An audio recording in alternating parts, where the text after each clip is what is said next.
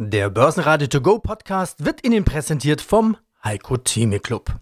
Werden Sie Mitglied im Heiko Theme Club. heiko-theme.de Der Börsenpodcast. Börsenradio Network AG. Das Börsenradio. Marktbericht. Im Börsenradiostudio Andreas Groß gemeinsam mit Peter Heinrich, Sebastian Leben und vom Parkett Atta Shahin. In den USA sind mehr Jobs geschaffen worden als erwartet. Das sorgt aber nur kurz für Erleichterung. Anleger sind sich nicht sicher, ob das nur ein Strohfeuer ist. Hierzulande ziehen die Exporte wieder an, das ist gut und zeigt, dass die Wirtschaft die Folgen des Lockdown abschüttelt. Gleichzeitig aber steigt die Zahl der SARS-CoV-2-Neuinfektionen. Klar, dass Anleger Sorge haben vor einem erneuten Lockdown. Trotzdem, die Stimmung ist gut genug, um den DAX am Freitag leicht ins Plus zu heben. Ein versöhnlicher Abschluss einer Woche voller Schwankungen und Vorzeichenwechsel. Gut 300 Punkte macht der DAX gut auf Wochensicht. Sie hören heute die Anlageexperten Andreas Mennecke, Thomas Timmermann und Nikolaus Kreuz.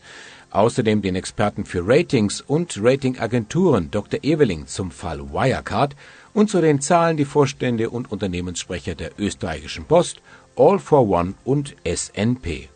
Alle Interviews hören Sie außerdem in voller Länge auf börsenradio.de und in der Börsenradio-App. Mein Name ist Atakan Schein, ich bin hier zuständig für die derivativen Produkte an der Börse Frankfurt. Bilanzen, Konjunktur, Corona. Das sind ja die Themen derzeit. Uns Journalisten fliegt die Woche alles um die Ohren. Wir machen Sonderschichten. Mehr als ein kleiner Zwischendurch-Kaffee ist da nicht drin. Ist bei euch vermutlich ähnlich hektisch gewesen die Woche. Was macht der DAX? Wir kriegen ja heute noch den US-Arbeitsmarktbericht. Das stimmt, Andi. In meiner Welt ist es seit Januar hektisch. Der DAX, der ist heute oder sagen wir diese Woche doch eher äh, freundlich gestimmt von 12.250 gehen wir wieder Richtung 13.000, sage ich mal, momentan bei 12.580. Tendenziell setzen die Anleger hier weiter auf den steigenden DAX. Merkt man das eigentlich auch bei der Auswahl der Anleger? Greifen sie zu, zu Derivaten auf heimische Aktien? Äh, Andi, es ist wirklich, hier wird momentan gerade auch in der Corona-Krise, auch bei diesen ganzen politischen und geopolitischen Unsicherheiten wird, wird doch gern der DAX im Gesamten als Index gehandelt. Auf die heimischen Aktien wird äh, natürlich mit Argusaugen geschaut, aber die werden momentan weniger gehandelt. Wir haben hier auch einen Trend der letzten Wochen, dass jetzt wirklich, wenn es um Einzelaktien geht, eher US-amerikanische Aktien gehandelt werden. Na, das ist interessant.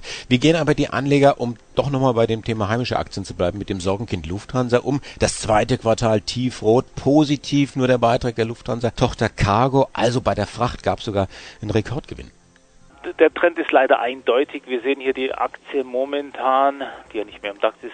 Oh ja, die ist sogar unter 8 Euro momentan.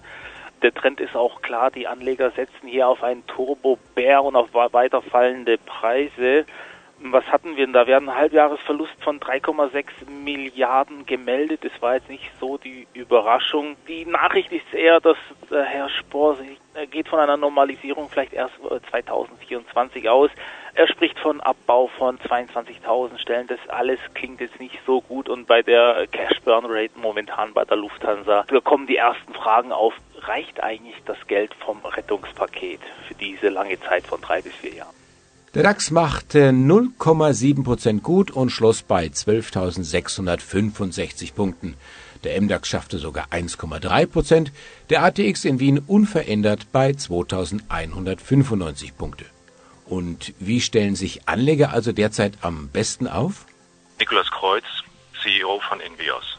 Herr Kreuz, wir haben in den vergangenen Interviews oft über Ihre Strategie im Crash geredet. Da haben Sie ja gut reagiert und entsprechend performt. Allerdings ist das jetzt ja schon wieder ein paar Monate her. Deshalb würde ich sagen, wir heben es mal in die Jetzt-Situation, neue Situation. Die Börsen sind schon fast wieder auf Vorkrisenniveau. Manche Aktien sogar drüber. Wir sprechen zum Teil von Rekordhochs. Sie hatten gesagt, dass Sie nicht wie die Lemminge mit dem Markt mitlaufen wollen. Prozyklisch verkaufen ist so ein Thema. Bedeutet das, dass Sie jetzt auf der Verkäuferseite sind? Ja, und zwar schon vor drei Wochen. Um es kurz auf den Punkt zu bringen, wir waren vor circa drei Wochen mit einem Aktienexposure von über 80 Prozent sehr stark äh, gewichtet in unserem Basisinvestment in Invios Vermögensbildungsfonds und haben sukzessive in den letzten drei Wochen die Aktienquote dann auf 30 Prozent gesenkt. Das heißt also, all die Gewinne, die man jetzt eigentlich seit März letzten Endes erzielen konnte, die heuer haben wir eingefahren. Einfach aufgrund dessen, weil wir die relative Stärke des Marktes, mal ausgenommen Nasdaq, ansonsten haben sie in allen breiten Marktindizes einfach eine ausgeprägte Seitwärtsbewegung und auch die Volatilität hat zugenommen, das Momentum hat abgenommen und das geht einher mit der bekannten Saisonalität, dass wir auch alle wissen, die lang genug am Markt sind, dass wir im August und im September in der Regel die schlechtesten Börsenmonate äh, vor uns haben. Und äh, aus diesem Grund haben wir Kasse gemacht, wir haben eine relativ hohe Cashquote, um da auch der Niedrigzins- oder Negativzinssituation auszuweichen, was ja wahrscheinlich auch viele Zuhörer als Problem bewegt, haben wir Geldmarktfonds gekauft zum Parken und wir haben massiv Gold und Silber eingekauft. Knapp 25 Prozent unseres aktuellen Exposures besteht im Halten von Xetra Euwax Gold zur Distribution und äh, wir haben Silber ETCs äh, gekauft. Bei Silber ist die Entwicklung ja sehr, sehr erfreulich. Mein Name ist Stefan Land. Ich bin der CFO der All for One Gruppe. Der Anlass unseres Interviews heute sind Ihre Q3-Zahlen. Mehr EBIT, das Periodenergebnis liegt mit 9,4 Millionen nur knapp unter dem Vorjahr. Sie haben ein verschobenes Jahr 2019-20, neun Monate inklusive Juni 2020 gibt es zu berichten. Also inklusive Corona-Lockdown-Quartale April, Mai, Juni. Corona bremste auch IT-Firmen. Ja, ich komme mir fast vor wie beim TÜV. Jetzt, wie waren denn die Bremswerte im Corona-Quartal für Ihre Lizenzen, Cloud- und Serviceumsätze? Ja, und wo geben Sie schon wieder Gas? Ja, im, im Lizenzumfeld haben wir ja nach neun Monaten eine Abnahme der Lizenzerlöse um 32 äh, Prozent. Das ist natürlich sehr viel. Ähm, da über, überlappen sich eigentlich zwei Effekte. Einmal hatten wir schon ähm, im Automobilsektor sichtbar in 2019 äh, erste Bremsspuren in der Zulieferindustrie, dass dort kein Wachstum mehr stattgefunden hat oder sogar rückgängige äh, Volumina dazu geführt haben, dass die Investitionsneigung abgenommen hat.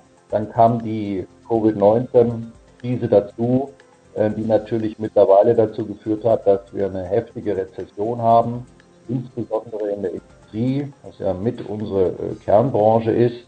Das führt einfach dazu, dass die, die, die Neuprojekte und die dazugehörigen einmal Lizenzverkäufe doch stark abgenommen haben und das wird bis auf weiteres sicherlich auch erstmal so bleiben. Auf der anderen Seite sehen wir natürlich zahlreiche Geschäftsmodelle und auch Mittelständler, die weiter digitalisieren müssen, wollen und ähm, die Zeichen erkannt haben. Das heißt, wir kommen stärker in die Cloud-Services rein. Wir haben immer noch eine gute Auslastung in der Beratung erreichen können. Wir können den Kunden auch remote helfen. Das verstehen die Kunden jetzt auch und sie sehen, dass es funktioniert. Sodass wir einerseits im Einmalbereich der Lizenzerlöse schon Rückgänge haben, schon erheblich, aber wir konnten sie kompensieren. Auf der Erlösseite äh, mit Cloud-Services verstärkt und auch mit einer guten Auslastung in der Beratung. Und wir haben auf der Kostenseite natürlich auch Einsparungen realisieren können im, im Reisebereich. Das heißt, unsere Leute sind ja fast zu 100 Prozent remote äh, momentan. Wir haben also sehr viele Kosten für Hotels, Events und, und Reisekosten auch einsparen können. Das alles hat dazu geführt, dass wir sogar ein sehr gutes Quartal gemacht haben und auch deutlich über Vorjahr abschließen konnten. Daimler hat im vergangenen Monat 185.836 Autos verkauft. Das waren nur noch zwei Prozent weniger als im Vorjahresmonat. Die Durststrecke bei den Verkäufen hält also an, aber das rettende Kaltgetränk ist in Reichweite. Offensichtlich arbeitet sich Daimler immer näher an die Vorjahreswerte heran. In Summe ist seit Jahresbeginn die Lücke freilich noch größer. Der fährt Daimler noch mit 16 Prozent hinterher. Kein Wunder, das Absatzminus im April lag bei 50 Prozent. Mein Name ist Thomas Zimmermann, ich bin Kapitalmarktexperte. Gehen wir auf den Markt ein. Der Nasdaq Composite über 11.000 Punkte. Erstmals in seiner Geschichte überspringt der US-Technologie-Index Nasdaq Composite die Marke von 11.000 Punkten. Apple und Facebook erreichen auch gleichzeitig dazu neue Allzeithochs. Ja, wie hoch kann denn die Rallye noch gehen? Also da es ein Allzeithoch ist und ähm, diese Bewegung gerade erst begonnen hat, steht technisch eigentlich nichts im Wege, dass sie weitergeht. Also ich sehe jetzt keinen Grund, warum sie abbrechen sollte oder schwächer werden sollte, äh, weil sie ist ja auch gut begründet. Gerade der Einfluss dieser Katastrophe rund um, um um Covid und den Virus hat ja gezeigt, wie wichtig diese Technologie ist und wie dominierend sie ist. Und ähm, gerade durch diese Krise wird der Einfluss in, in der Zukunft noch größer werden. Also ich sehe keinen Grund, warum die abbrechen sollte. Aber wenn man sich mal anschaut, die letzten sechs Monate an den Börsen und man vergleicht zum Beispiel den Nasdaq, den DAX, äh, den S&P und den Stock 600, dann ist äh, komischerweise gar nicht mal der Nasdaq der Gewinner, sondern eindeutig der DAX. Der DAX hat in den letzten äh, sechs Monaten 17 Prozent gemacht, der Nasdaq nur 12,67 Prozent. Auf den ersten Blick ist das nicht erklärbar, es wird dann aber erklärbar, wenn man die Währung dazu zählt.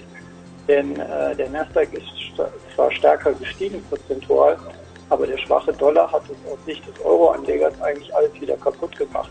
Der DAX ist in den letzten, in den letzten drei Monaten ganz klar der, der Status. Harald Hagenauer, Head of Investor Relations der Österreichischen Post. Umsatz stabil, Ergebnis durch Covid-19 belastet. Diese Überschrift haben Sie gewählt für die Q2-Zahlen. Und hier sind die Zahlen Umsatzanstieg im ersten Halbjahr 0,1 Prozent auf 982 Millionen. In Q2 ging es 2 Prozent zurück. Konzern EBIT hat sich mehr als halbiert auf 48,2 Millionen Euro. Da kam im zweiten Quartal nur 15 Millionen Euro zusammen nach 33 im ersten Quartal. Ja, genau. Das heißt, der Trend hält an. Weniger Brief, mehr Paket und das kompensiert sich in Summe. Am ersten Blick ja, wie Sie selbst gesagt haben, hat auch der Covid-Effekt eigentlich kaum eine ersichtlichen Veränderung am Topline gebracht. Also der Umsatz ist nahezu stabil geblieben im, im zweiten Quartal, leicht über dem Vorjahr, wenn man das erste Halbjahr sieht. Also am ersten Blick müsste man sagen, alles wunderbar. Wir haben weniger Briefumsatz, ja, aber dafür weit mehr Paketumsatz. Aber leider war es doch ergebnisseitig ein sehr schwieriges Quartal. Dann sprechen wir mal über die Ergebnisseite. Ich kann mir vorstellen, dieses Mehr an Paketen, dieser Trend, der ja anhält, der jetzt auch nicht erst seit gestern ist, der kostet auch. Pakete liefern sich ja nicht alleine aus. So ist es. Und hier ging es uns eben im zweiten Quartal eigentlich nicht nur um diesen normalen Trend, der planbar ist, sondern das, was nicht planbar zweiten Quartal jetzt passiert. Ich glaube, man kann wirklich sagen, das war für uns das schwierigste Quartal in den letzten zehn Jahren, weil wir auf der einen Seite Rückgänge hatten, außerordentliche Rückgänge im klassischen Briefgeschäft. Durch die Lockdown-Situation vieler Behörden, vieler, vieler Ämter, vieler, vieler Firmen äh, gab es weniger Briefe. Es gab auch nämlich 13 Prozent weniger im zweiten Quartal. Es gab auch weniger Werbung, also 25 Prozent weniger Werbung im zweiten Quartal. Eben auch wieder durch die Lockdown-Situation war es eigentlich sinnlos für viele Firmen zu werben, weil eh die Geschäfte geschlossen waren. Also massive Rückgänge im klassischen Brief. Auf der anderen Seite plus 40 Prozent im Paket. Das klingt am ersten Blick toll, aber verursacht natürlich gewaltige Mehraufmengen, wenn man gerade in einer Bottleneck-Situation steckt, also wenn man gerade eine Logistik hat, die sowieso am Ende der Kapazität ist und die neuen Paketzentren noch nicht online sind ja, oder verspätet online kommen. Ja. Und das hat natürlich enorme Kosten verursacht, wie Sie sagen. Und deswegen ist gerade in der zweiten Quartalscheibe der ganz, ganz erfreuliche Umsatzzuwachs im Paket nicht ausreichend im Ergebnis wiederzufinden. Und deswegen mussten wir halt leider in diesem zweiten Quartal ergebnisseitig doch einen enormen Rückgang in Kauf nehmen. Mein Name ist Andreas Mennecke, ich bin Geschäftsführer der E-Stock Informationsdienste GmbH und Herausgeber des Börsenbriefes E-Stock Trends. Ich habe für unser heutiges Gespräch noch ein paar andere Stories des Jahres mitgebracht, die wir einfach mal als Schablone über Russland drüberlegen können. Eine der Story des Jahres, gerade nach dem Crash, ist ja das Gold, der Goldpreis. In Russland gibt's große Goldminen, für die auch Sie sich interessieren. Haben wir schon einige Male drüber gesprochen. Sie beobachten die ja schon seit 2018 ganz intensiv, haben auch ein Musterdepot mit Goldaktien aus Russland. In der Vergangenheit haben wir immer mal wieder die Entwicklung dieser Goldminen aus Russland angeschaut. Wie sieht's da denn gerade aus? Wie haben die sich entwickelt? Ja, ganz fantastisch. Also noch viel besser, als ich es erwartet und vermuten durfte. Da haben wir natürlich enorme Margen, weil ich habe es hier immer schon wieder erwähnt, warum man russische Goldaktien favorisieren sollte. Die haben enorm niedrige Produktionskosten. Julius Gold ist zum Beispiel einer unter den Top Ten, produzieren an die zwei Millionen Unzen, haben aber Produktionskosten von, äh, je nachdem, was All-In oder Cashkosten sind, von 600 bis 800 1800. Beim ja jetzt Goldpreis von über 2000 US-Dollar sind das enorme Margen von weit über 1000 US-Dollar. Hohe EBITDA-Margen produzieren er sich günstig, das ist das eine. Und natürlich haben sie jetzt auch Vorteile. Eine Polius Gold zum Beispiel, dass sie auch Gold exportieren können. Das ist auch ganz interessant, dass in den letzten zwei Monaten die Goldexporte für Russland, also die Einnahmen aus Goldexporten, höher waren als die Einnahmen aus Gasimporten. Bei Gazprom sind die Einnahmen ja eingebrochen um ein Drittel. Und dadurch, was sonst war immer die Hauptquelle, auch für ganz Russland, für auch die Steuereinnahmen, war es immer Gas und es ist auf einmal Gold. Ab dem 1. April hat die Notenbank auch aufgehört, selbst, sonst kauft die russische Notenbank selbst das gesamte Gold von Polius Gold immer auf. Polius Lotto heißen sie ja in Russland. Und jetzt ab 1. April durften wir auch exportieren. Also auch von der Seite, weil auch der Rubel sehr schwach wurde. Der Rubel ist übrigens von 80 auf 87 jetzt eingebrochen. Rubel für einen Euro, weil auch der Euro sehr stark war. Also wir haben auch Verwährungsverluste auf der anderen Seite, aber überkompensiert wurden das natürlich durch die enormen Steigerungen des Goldpreises und der Goldaktien mit den Knöppeldick kommt es bei Booking.com. Als Plattform für Hotelbuchungen und Reisen hängt man eben voll an der Reisebranche und die liegt ja am Boden. Knapp 90 Prozent weniger Übernachtungen und weniger Umsatz und auch bei den gebuchten Reisen ein Einbruch von über 90 Prozent. Das Ganze nur noch ein Schatten seiner selbst. Booking.com zieht die Notbremse und hat Entlassungen angekündigt. Mein Name ist Oliver Eberling. Ich bin Spezialist für Ratingfragen. Kommen wir zu Wirecard. Am 25.06. war die Insolvenz von Wirecard.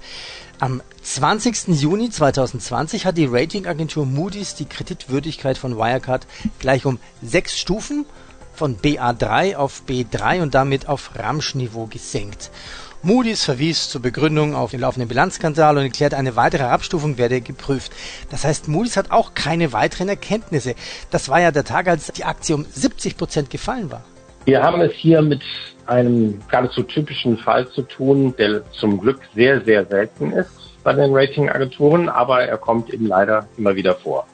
Am 29. August 2019 erst hatte Moody's ein First-Time-Rating für äh, Wirecard erteilt, also erstmals ein Rating erteilt in der Höhe von BAA3. Das ist also ein Investment-Grade-Rating, aber knapp vor dem spekulativen Bereich. Moody's hatte sich also entschlossen, gerade noch ein Investment Grade Rating für Wirecard zu erteilen. Und bei diesem Rating blieb es auch, bis der Verdacht aufkam, dass es sich dabei um einen Betrugsfall handeln könnte oder dass eben nicht richtig äh, bilanziert worden ist.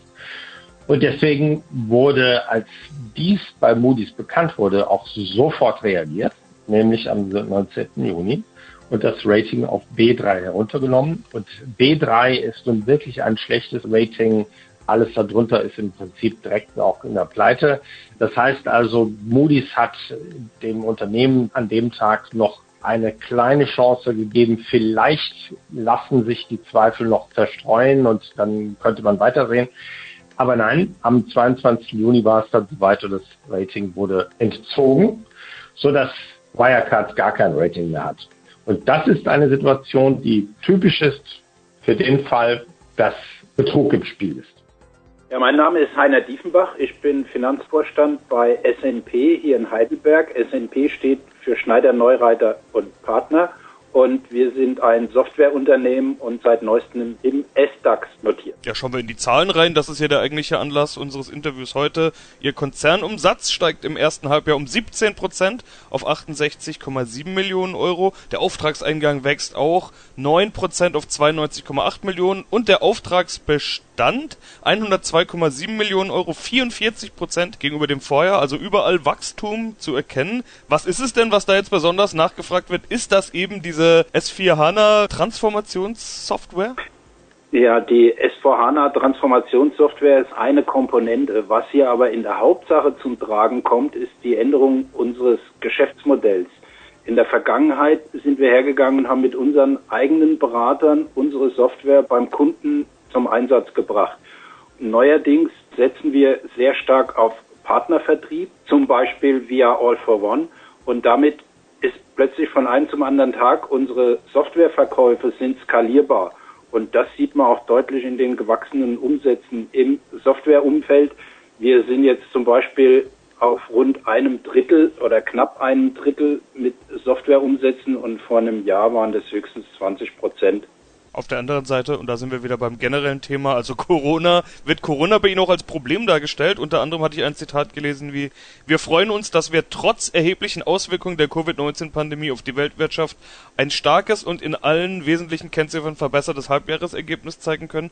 Was bereitet Ihnen denn da Sorge? Also, dass die Kunden Aufträge stornieren oder nicht mehr nachfragen könnten? Oder wo sehen Sie Covid-19 als Problem? Sie haben ja gesagt, trotz der erheblichen Auswirkungen. Ja, was wir beobachten ist, dass viele Kunden, übrigens auch unterschiedlich in den einzelnen Branchen, aber doch viele Kunden hergehen und die einzelnen Projekte zeitlich verschieben oder verzögern, weil sie selber Auswirkungen von Corona haben. Denken Sie an die Automobilzulieferer zum Beispiel oder in, die, in der Reisebranche. Andere Branchen wiederum profitieren davon, ja, Pharma und Gesundheitsumfeld zum Beispiel. Und für uns bedeutet das, dass die Projekte zum Teil zögerlicher hereinkommen und wir damit natürlich das Umsatzwachstum, was wir uns erhofft haben und wofür wir uns auch investitionsseitig gerüstet haben, das kommt jetzt aktuell nicht in dem großen Umfang. Nichtsdestotrotz sind wir erfolgreich unterwegs und gehen davon aus, dass wir in diesem Jahr leichtes Wachstum haben, mindestens die Vorjahreswerte erreichen und auch profitabel abschließen werden. Wir haben ja unsere Prognose jetzt gerade nochmal untermauert mit 145 Millionen Umsatz und EBIT-Marge im einstelligen mittleren Bereich. Ja, alles gut. Börsenradio Network AG Marktbericht Der Börsenradio To Go Podcast wurde Ihnen präsentiert vom Heiko Theme Club. Werden Sie Mitglied im Heiko Theme Club. heiko-theme.de